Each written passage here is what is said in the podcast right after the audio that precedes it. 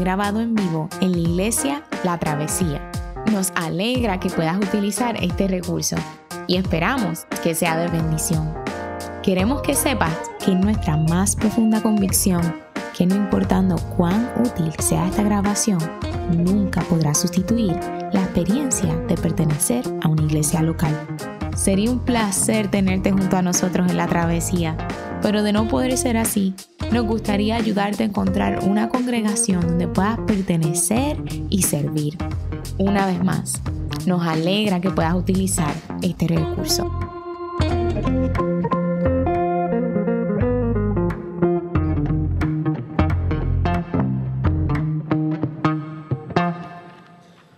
Muy buenos días a todos, familia Travesía. Es una bendición poder estar aquí hoy y compartir con ustedes la palabra del Señor.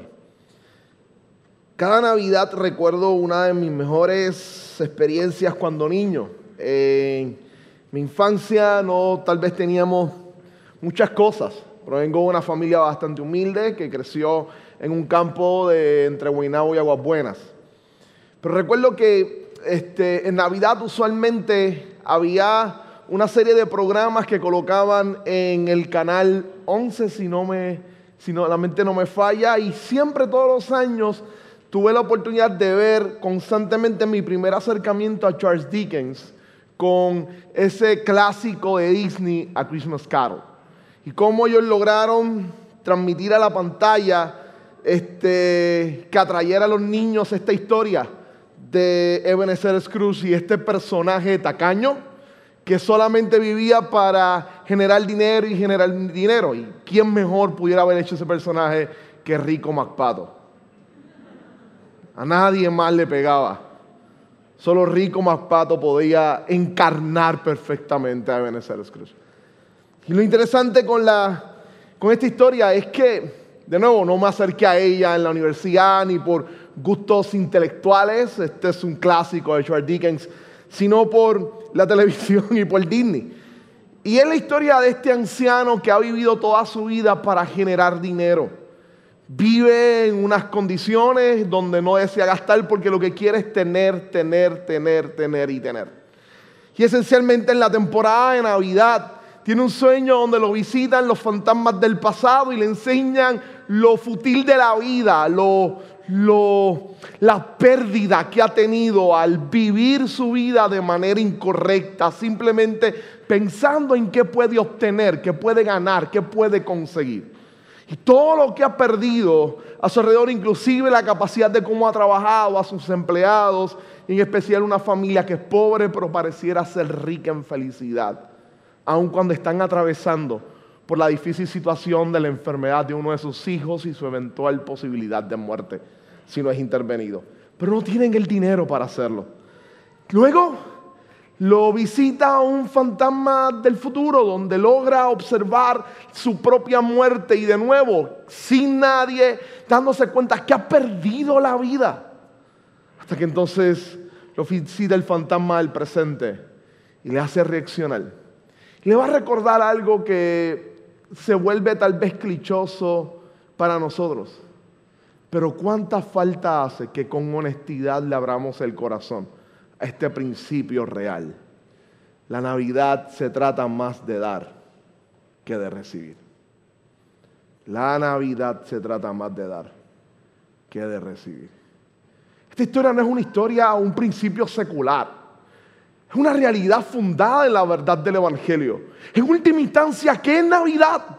Si no es el acto del Dios que se da a sí mismo, que se hace hombre por nosotros. Él, viene a la tierra, a nuestro mundo, se muda a nuestro barrio. Dios se muda al barrio de la humanidad para hacerse uno de nosotros y redimirnos. Para nosotros los cristianos, entonces Navidad se trata de dar. Porque he recibido lo que no merezco y lo más importante en mi vida. He recibido el regalo de la salvación del Dios que se encarnó por mí para transformarme a mí y capacitarme a mí para bendecir a otros y para darle a otros. Isaías 41 al 5 tiene un llamado tal vez directo hacia eso. Hoy hablaremos un poco sobre cómo renovar nuestra visión de la misión o renovar la misión. Y cómo Dios está moviendo el plan de la historia de la salvación de manera extraordinaria, específicamente en estos versos. Mi idea central hoy es la siguiente. La espera de Adviento nos reta con una nueva comprensión de la misión de Dios mientras estamos a la espera de su llegada. Mientras durante esta serie de sermones Dios ha venido a, trabajar en nuestra vida sobre cómo renueva nuestro futuro, cómo renueva nuestras frustraciones, etc. Cada vez que nos acercamos a Adviento nos recordamos de nuevo que Adviento se trata de esperar la venida del Señor. En el caminar de espera, Dios empieza a trabajar con nuestras vidas. Hay una serie de herramientas que hemos estado apuntando de cómo Dios opera y trabaja en nuestros corazones y la invitación de Dios de tomar este tiempo de adviento para reflexionar en nuestro interior sobre aquellas áreas donde necesitamos urgentemente que Dios trabaje. Y mientras aguardamos con esperanza la llegada de nuestro Señor Jesucristo, a la misma vez y le abrimos nuestro corazón para que vaya trabajando todos los días en lo que tiene que arreglar y transformar en Él. Entonces cuando miramos Isaías 41 al 5, este es uno de esos pasajes que rompe y cambian el libro. Isaías pudiera ser dividido en dos grandes secciones. La primera sección son las, las predicaciones o las declaraciones del profeta en contra de un Israel que se ha tornado infiel. Y es que la historia de Israel y Dios es uno de los dramas más extraordinarios que alguien pueda haberse imaginado. Es la historia de un pueblo que Dios ama y cuando los profetas lo personifican, más extraordinario aún. Es el Dios que ama a un pueblo que no tiene mucho que dar. Es el Dios que lo ama por gracia y lo rescata del poder de un tirano imperio que quería casi exterminarle. Lo rescata y lo lleva a un gran palacio, a una gran ciudad, a un gran lugar a Palestina. Y la intencionalidad simplemente es que se desarrolle, que muestre la grandeza y, la belleza del Dios que le ha amado por gracia y pueda vivir como ejemplo, pueda vivir la vida correcta. Y este pueblo decide irse detrás de otros dioses. En palabras de Oseas y su historia, es el hombre que ama a esta mujer pero ella ha decidido correr detrás de otros amores.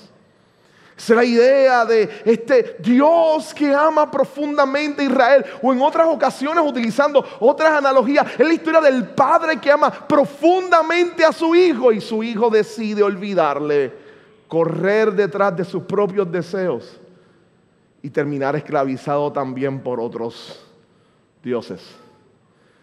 Israel entonces entraría en periodo de injusticia, este, abusarían de los que no tienen nada, le quitarían las tierras a los más, a los desafortunados, mentirían y todo esto producto de un culto a dioses extraños. Ellos querían vivir como las demandaciones, ellos querían vivir a la moda, conforme al standing de la sociedad.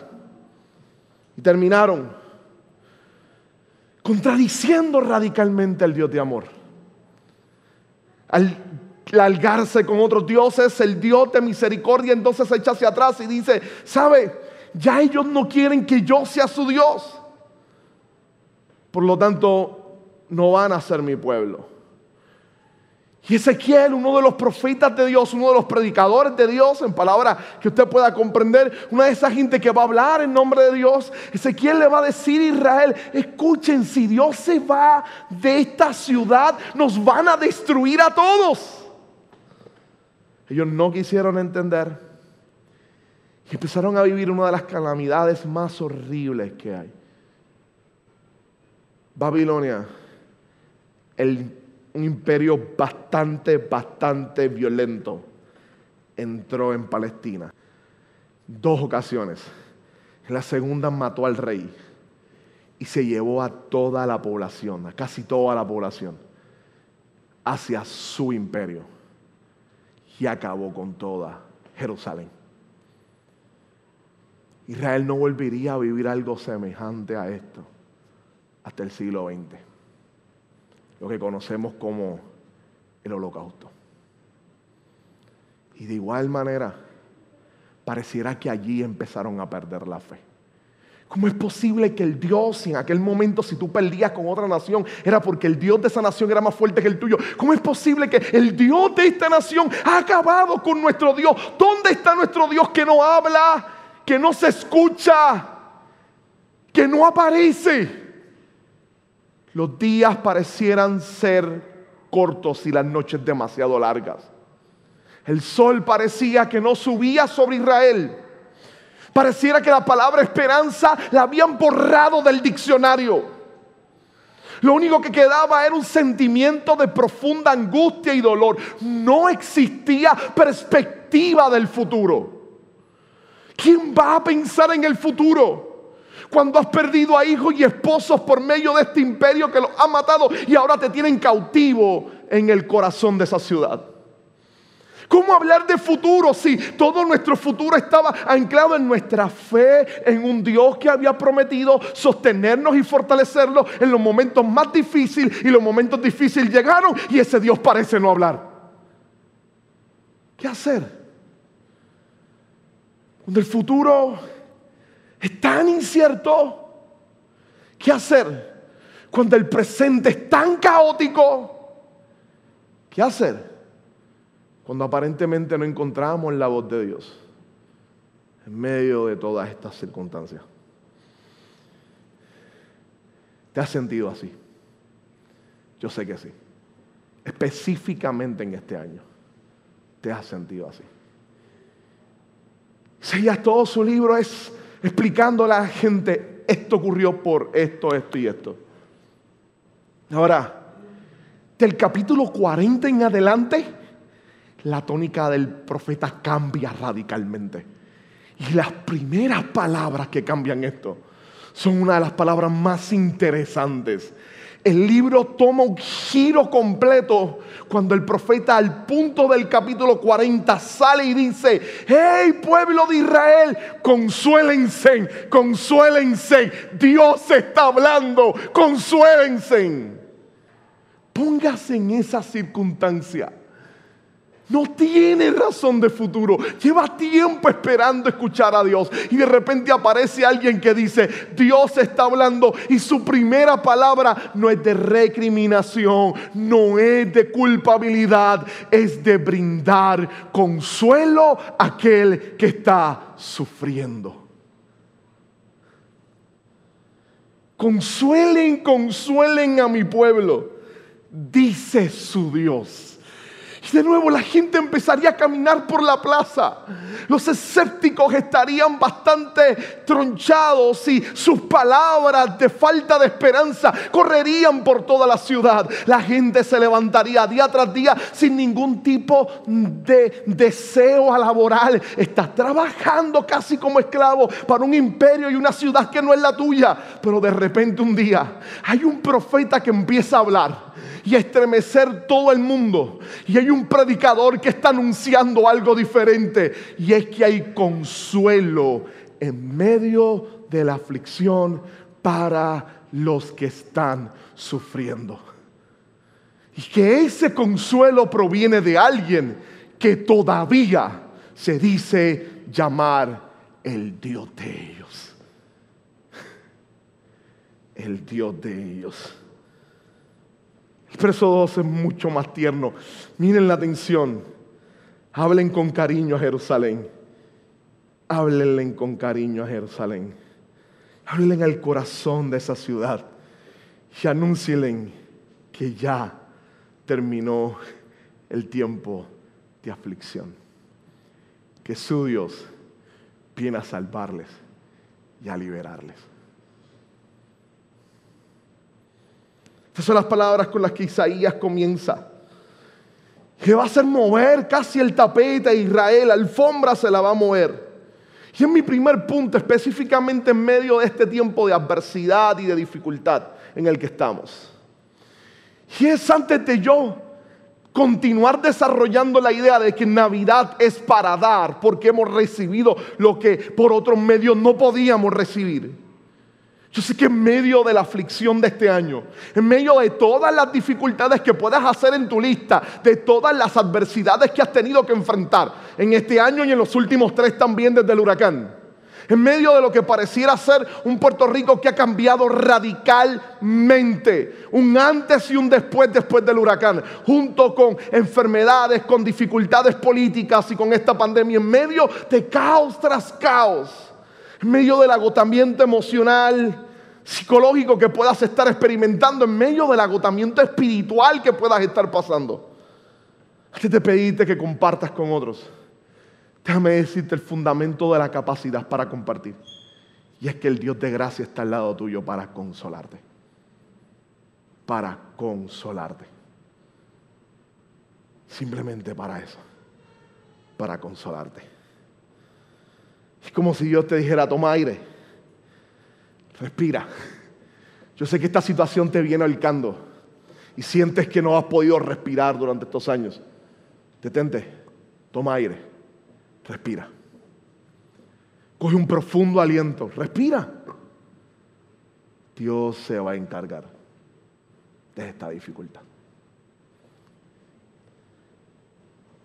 Cuando comienza exactamente a eso se refiere la palabra consuelo. Literalmente significa tomar un aire profundo. Era como si hicieras ante una noticia de que las cosas van a cambiar. Y tal vez lo has tenido en otras ocasiones. No, este momento de intensidad porque el trabajo está hasta arriba. Este momento de adversidad porque tienes una gran cantidad de tareas. Y alguien llega y te dice, ¿sabes qué? Olvídate de las tareas, ya la hicieron por ti. Y tu respuesta es, gracias, gracias, gracias.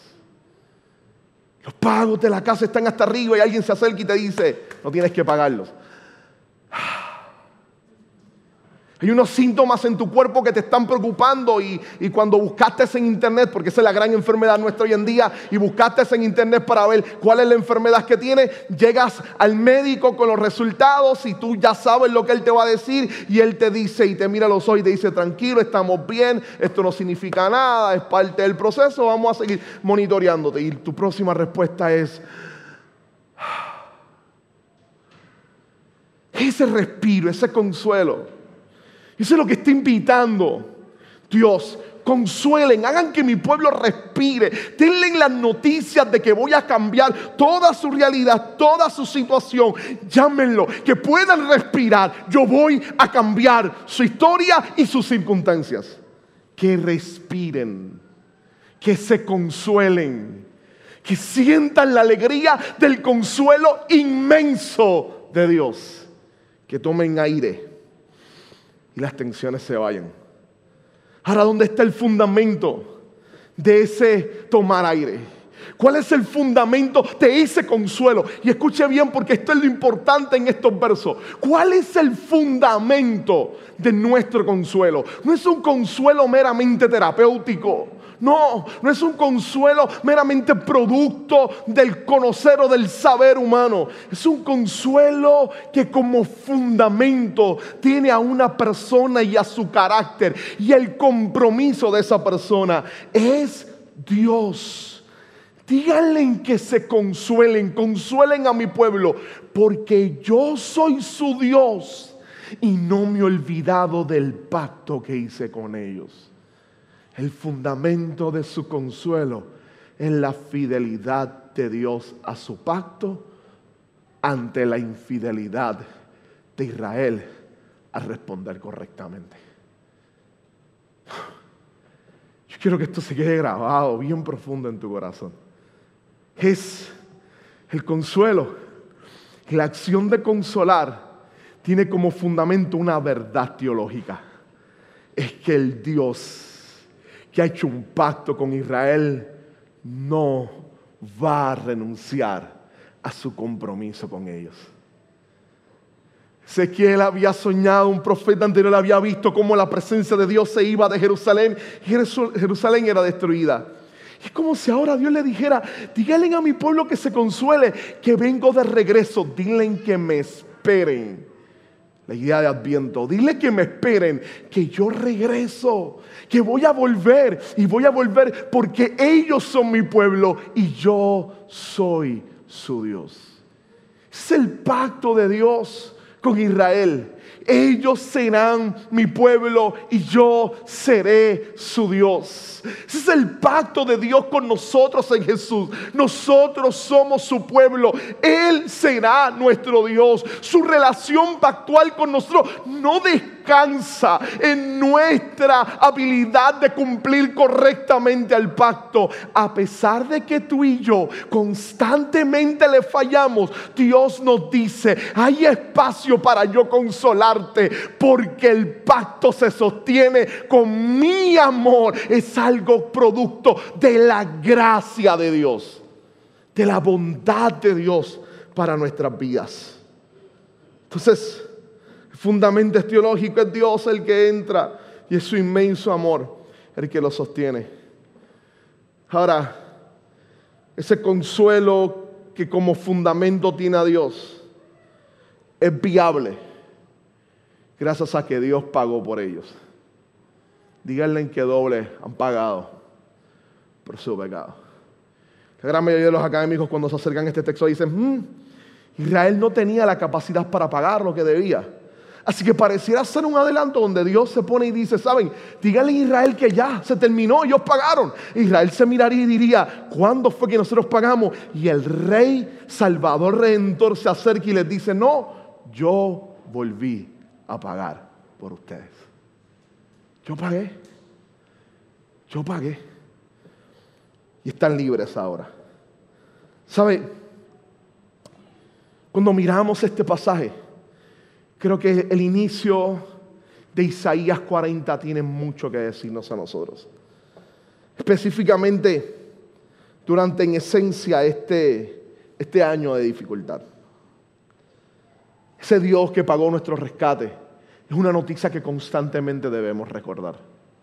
Es que el consuelo de esta temporada que nosotros necesitamos se fundamenta primariamente en Dios y es viable gracias a que alguien pagó por nuestro pecado. Alguien pagó por nuestra rebelión. Alguien pagó por nuestras maldades. Alguien pagó por todos esos actos incorrectos que tú y yo hemos hecho en toda nuestra vida. Alguien pagó por ellos. Pero no solamente pagó por nuestros pecados. Pagó para que de ahora en adelante fuésemos familia de Dios y perteneciéramos al pueblo del Señor. Por lo tanto, podemos recibir la consolación de Dios porque somos parte de su pueblo. Él es nuestro Dios. Él es nuestro Dios. Y esa es la noticia más gloriosa del Evangelio. Y es que tú y yo ahora somos parte del pueblo de Dios. Del pueblo de Dios. Lo otro que nos tiene que decir este pasaje es la necesidad de un consuelo la necesidad de un consuelo. Esa idea del consuelo como aire fresco es genial en la escritura. Es genial. Es el hombre para que reciba vida.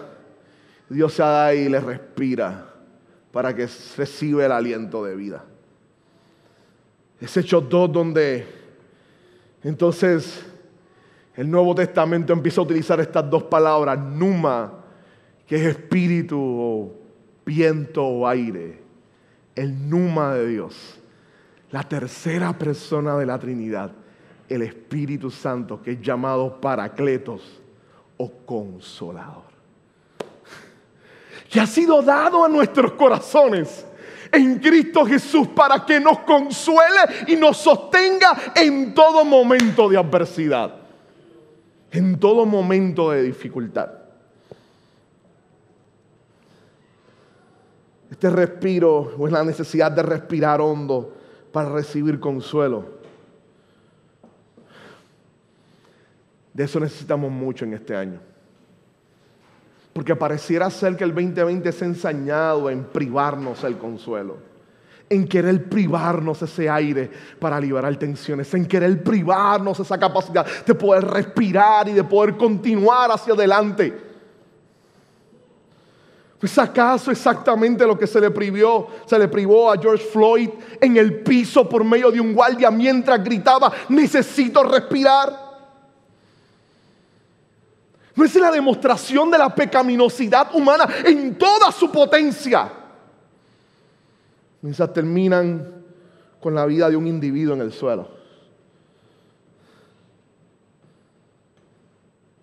Es una comunidad que lleva años pidiendo poder respirar, poder ser consolada.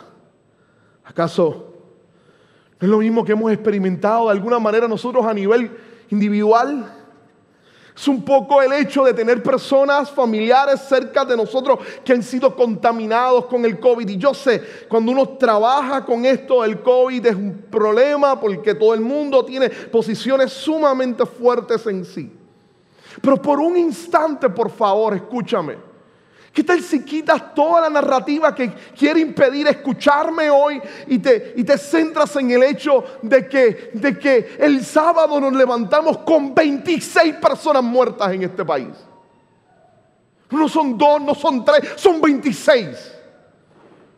No importa que sea un flu fuerte para ti o sea realmente un virus extraordinario, cualquiera de los dos polos. No estoy aquí para echar apología en ninguno de ellos. Es que este año nos ha golpeado. Y escuchar el recuento de aquellos que por algunas condiciones esta enfermedad los ha agravado. El hecho de no poder respirar. El hecho de sentir dificultad al respirar y la ausencia de consuelo que algunos pudieran estar experimentando.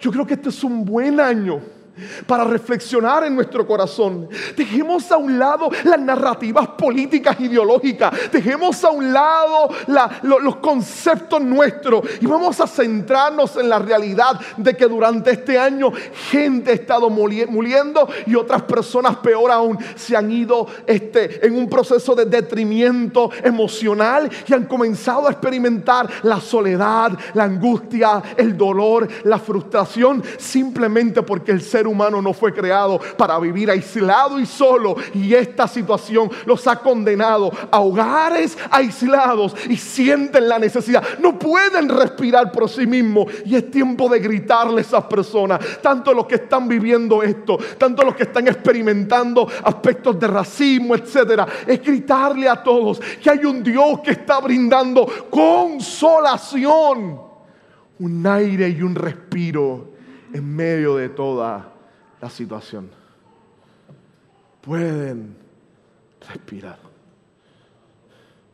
Sí, digamos que tal vez para ti esto no es nada serio, está bien, pero seguro tu trabajo se ha visto afectado. seguro la tensión te ha provocado dificultades. Has tenido que enfrentar una gran cantidad de miedos Muchos de ustedes lo más probable han estado trabajando pendientes a que posiblemente o los cambien o les quiten el trabajo. Y eso empieza a producir crisis bien profundas en ti. Y hoy este pasaje empieza diciendo, consuélate. Hay consuelo para ti. Y ese consuelo descansa en que Dios se acerca hoy a ti y te dice, escúchame, yo soy tu Dios.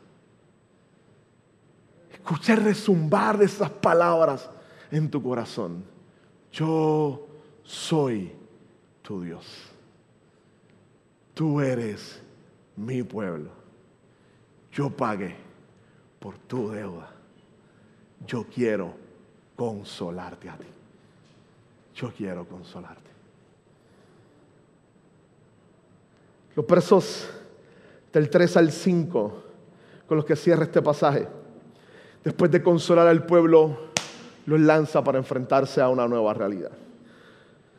Luego que estaba en mi adolescencia, específicamente en la escuela superior, como parte de una de las clases, me tocó leer y leía Christmas Carol y me acerqué a las obras de Charles Dickens. Y hay un texto que siempre ha llamado mi atención y es específicamente cuando, cuando Ebenezer Scrooge, luego de, luego de él recibir el fantasma del presente y ser confrontado con lo que verdaderamente es vivir, él decide cambiar ya y vivir la vida de manera diferente y sale y comienza, su primer objetivo es poder ayudar a la familia de trabajadores que trabajan para él y, poder ayudar al niño. Y él sale a ayudar a la gente y se vuelve sumamente dadivoso. Y cuando la gente en el día de Navidad lo ve feliz, lo ve alegre en vez de ser el mismo cascarrabia molesto que siempre está este, refunfuñando, dirían en mi barrio. La gente empieza a reírse de él, se mofan de él, porque no logran creer el cambio que ha ocurrido en su vida, su cambio de paradigma. Este hombre siempre estaba melancólico y hoy está alegre, está feliz. Y este es Charles Dickens escribiendo sobre esta situación. Él dice en A Christmas Carol, algunos se reían al ver su transformación, pero él dejaba que se riesen y les hacía poco caso, pues era lo bastante discreto como para saber que jamás había ocurrido nada bueno en este mundo de lo que se hubiesen reído algunos. Escuchen bien esto. Les hacía poco caso, pues era lo bastante discreto como para saber que jamás había ocurrido nada bueno en este mundo de lo que no se hubiesen reído algunos al principio, hasta. Y comprendiendo que tales gentes siempre estarían ciegas, consideraba que era preferible que arrugasen los ojos con sus muecas a que mostrasen su falta de sensibilidad de manera más nociva. También su corazón se reía y eso bastaba para él. Su corazón se reía. Es el corazón del viejo Ebenezer cascarrabia y tacaño que ahora ríe. Ríe con una nueva alegría al comprender el principio real de la vida. Es casi Charles Dickens describiendo la verdad del corazón que haya Jesús y que se encuentra con la verdadera comprensión de lo que esta temporada y adviento significa. Es el corazón de Israel volviendo a sonreír y a reír luego del anuncio de la consolación. Ebenezer empieza a repartir toda su fortuna y todo lo que tiene. Entonces, empieza su esperanza a ser más concreta. Porque la esperanza en la vida cristiana no es, no es el cruzarse de brazos, simplemente sabiendo que algún día en el futuro Dios va a actuar. La esperanza cristiana es la convicción de que ese futuro de Dios interrumpe, irrumpe en nuestro presente y empieza a transformar todas las cosas. Esperanza cristiana no es una expectativa pasiva, es una expectativa activa. Es que nos sentamos hoy aquí y adoramos a Dios porque Él nos ha redimido. Y ese es el primer testimonio de que ya algo nuevo ha comenzado a suceder en el mundo. Que personas pecadoras y rebeldes como tú y yo, nuestro corazón haya sido cambiado. Y en medio de toda la adversidad, aún pueda sonreír nuestro corazón. Y es el mejor ejemplo de que el futuro ya ha comenzado a hacerse presente en medio nuestro. Por lo tanto, podemos creer que si Dios lo ha hecho con nosotros, lo puede hacer con cualquier otra persona también. Y aquí el llamado a la voz entonces a decirles, Preparen el camino del Señor, enderecen sus sendas, allanen todo, en las estepas, en los desiertos, empiecen a alinear todo, allanen el camino, que el camino sea fácilmente transitable. Lo primero que entonces nos hace con este llamado es que nos da una muestra de cómo se materializa la esperanza en nuestra vida. Ese consuelo de Dios, cómo se convierte en una esperanza que se materialice, que podamos vivirla. Lo primero, es que nos va a hablar de una esperanza de fe. Nos va a hablar de una esperanza de fe. Esta gente se les va a pedir que preparen el camino para la llegada de un rey. Y la actitud es como los reyes guerreros que acaban de ganar la batalla y van directamente a la ciudad que ahora les pertenece. y le piden a sus sirvientes que se adelanten, que preparen el camino porque la carroza real va a llegar y el camino tiene que estar preparado para que llegue sin ningún problema, porque el rey va a llegar a tomar lo que le pertenece. Y están diciendo Israel, levántate, prepara el camino, tu rey se acerca. Ellos están levantándose en Babilonia y lo que ven es el ejército imperial. Y están llamados ahora a preparar el camino porque su rey se acerca. No escuchan los caballos de su rey. No escuchan el ruido de las carrozas de su rey. No escuchan las trompetas de los siervos de su rey. Pero son llamados a vivir creyendo que se acerca su rey. Tal vez no estás viendo físicamente grandes señales que anuncien la llegada de tu rey. Bueno, algunos las crean. No las estás viendo y observando, pero eres llamado a vivir confiando en que se acerca tu rey. En que se acerca tu rey. Es un llamado a fe. A vivir la temporada de Adviento con el hecho de que mi rey se acerca. Ellos aplanan y allanan y enderezan el camino. Empiezan a arreglar el camino para el Señor. Ahora, cuando pasamos esto al Nuevo Testamento, en Mateo 3, hay una declaración de Mateo interesante. Nos dice que, que esto lo cumplió y lo vivió de manera más concreta, más gráfica, un hombre llamado Juan el Bautista. Y tal vez entonces con, esta, con este tips hermenéutico que nos da Mateo, podemos entonces observar un poco de lo que significa vivir a la altura de Isaías 1 al 5. Entonces hay un llamado ahí a, que Isaías se levantó y empezó a hablarles al pueblo, prepárense, Dios está cerca, vamos, cambien, se han transformado, procuren descansar en Dios, Dios desea renovarlos a ustedes. Así que hay algo ahí de vivir a la altura de Juan el Bautista con un llamado a, a ser diferentes a vivir de forma distinta. De nuevo, esperar la venida del rey nunca es cruzar los brazos. Es una esperanza activa. Por lo tanto, el llamado es a reflexionar. ¿Cuánto de mi corazón debe cambiar? ¿Cuánto de mi corazón debe ser entregado a ese Dios de consolación? A ese Dios que me consuela que no me está diciendo cuando cambie este consuelo, no, que me está consolando. Y con esa consolación soy llamado a decirle, cámbiame, transfórmame, renuévame. Que el orgullo alto que hay en mí se aplane. Que mis sendas puedan marchar derechas. Y que pueda caminar correctamente como tú deseas. Pero no es un llamado solamente a nivel individual. Cierra con una visión misional poderosa. Que cuando esto ocurra, entonces se revelará la gloria del Señor y la verá toda la humanidad.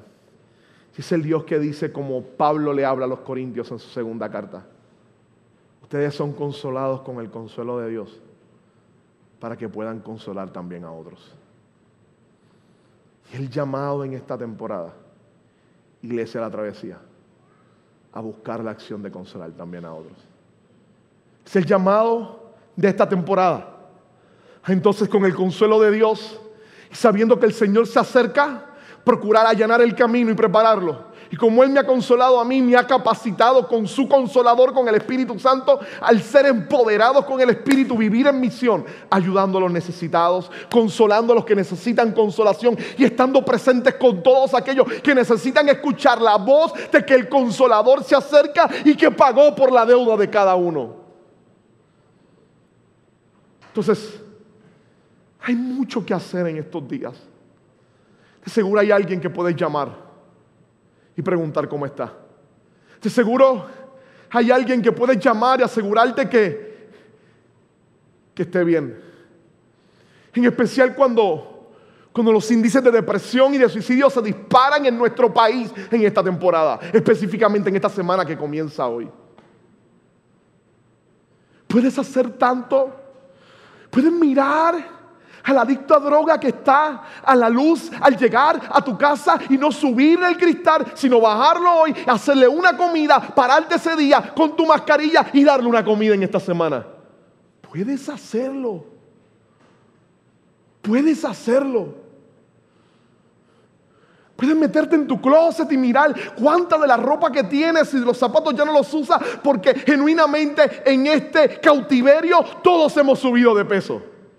No me diga que no, no quiero ser el único. Y hay algo que puedes sacar para dárselo a alguien que no tiene. Para entregárselo a alguien que no tiene nada.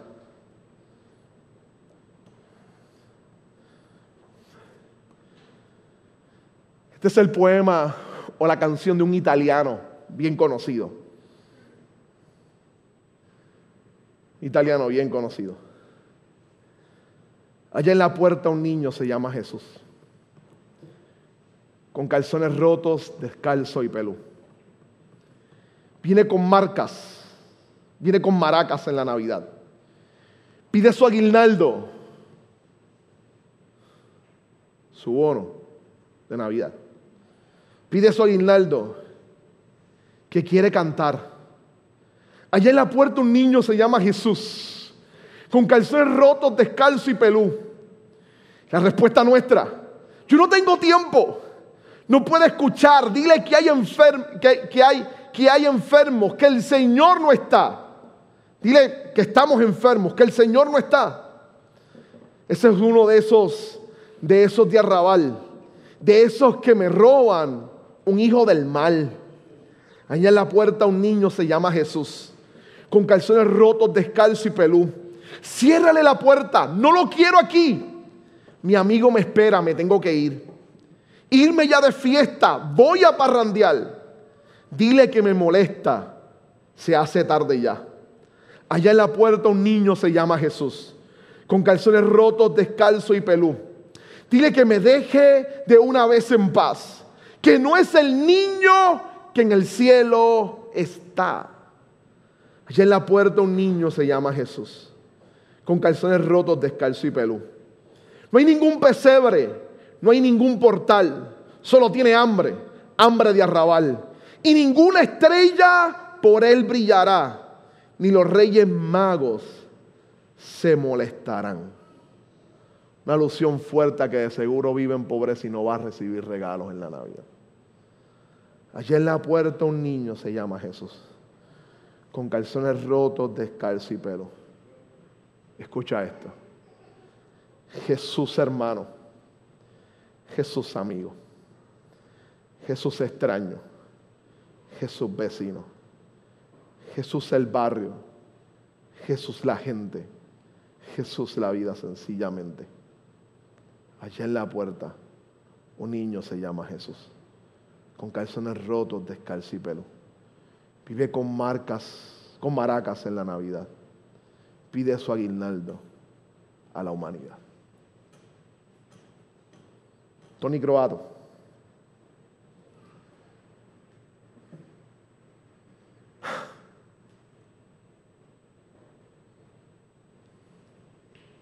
Tal vez respirar lo necesitamos. Mientras Dios nos consuela, hay tanta gente a nuestro alrededor que necesitan consuelo y no tienen a nadie que los consuele. Parte de la misión de comprender el amor inmenso de Jesús. Ahorita celebramos y hablamos de la vela, de los, de los pastores, del amor al niño. Al niño que nace y me salvó. Y aquel niño que creció y dijo, cuando le des comida al hambriento, cuando vistas al desnudo, cuando le des agua al, sediento, se lo hiciste a uno de mis pequeñitos, como se lo hiciste a él, a mí me lo hiciste. Creo que Tony Croato tiene una capacidad genial para ser popular, algo que nosotros pareciéramos ignorar. Es la necesidad de un mundo a nuestro alrededor, de palabras y de acciones. De palabras y de acciones Necesita escuchar las palabras del consuelo que tú y yo hemos recibido y tenemos en el corazón. La oportunidad de poder respirar. Hay otros que están muriendo sin poder hacerlo. Y tú y yo tenemos el aliento de vida en nuestros corazones. El Espíritu de Dios de toda consolación para poder hacerlo. Y darle unas palabras para que no mueran. Lo podemos hacer porque ese niño murió por nosotros en la cruz. Ahora, espero que tengas tiempo y no respondas como la segunda voz en la canción de Tony Croato. Espero que tengas sensibilidad esta semana para escuchar la voz de tu Jesús, de tu Salvador, pidiendo compasión a los que la necesitan y que al darlas recuerde que por gracia Dios te ha consolado, te ha salvado y te ha hecho su pueblo. Señor, gracias. Gracias por tu palabra. Gracias por el privilegio inmerecido de poder comunicarla. Ayúdanos a tomar tiempo en esta semana para poder compartir la verdad del Evangelio con otros. Ayúdanos a reflexionar en nuestro corazón sobre nuestras necesidades de ti. Ayúdanos a respirar y ser consolados por ti. A recordar mientras te esperamos que este tiempo se trata de número uno, acordarnos de que pagaste por nuestra deuda, por lo tanto esperemos que regreses. Porque nuestra esperanza no es pasiva sino activa. Y a la misma vez esperamos que tu retorno nos lleve a actuar con compasión, con misericordia, como una iglesia en misión. Gracias por tu palabra, en el nombre de Jesús. Amén. Amén. ¿Qué tal si tomas un momento para pensar en el sermón de hoy? Que no se te vaya del corazón y de la mente. Hay gente genuinamente esperando por una iglesia en misión. Mi sueño es que la travesía sea una iglesia en misión constantemente mientras reflexiona, escuchamos este cántico al Señor.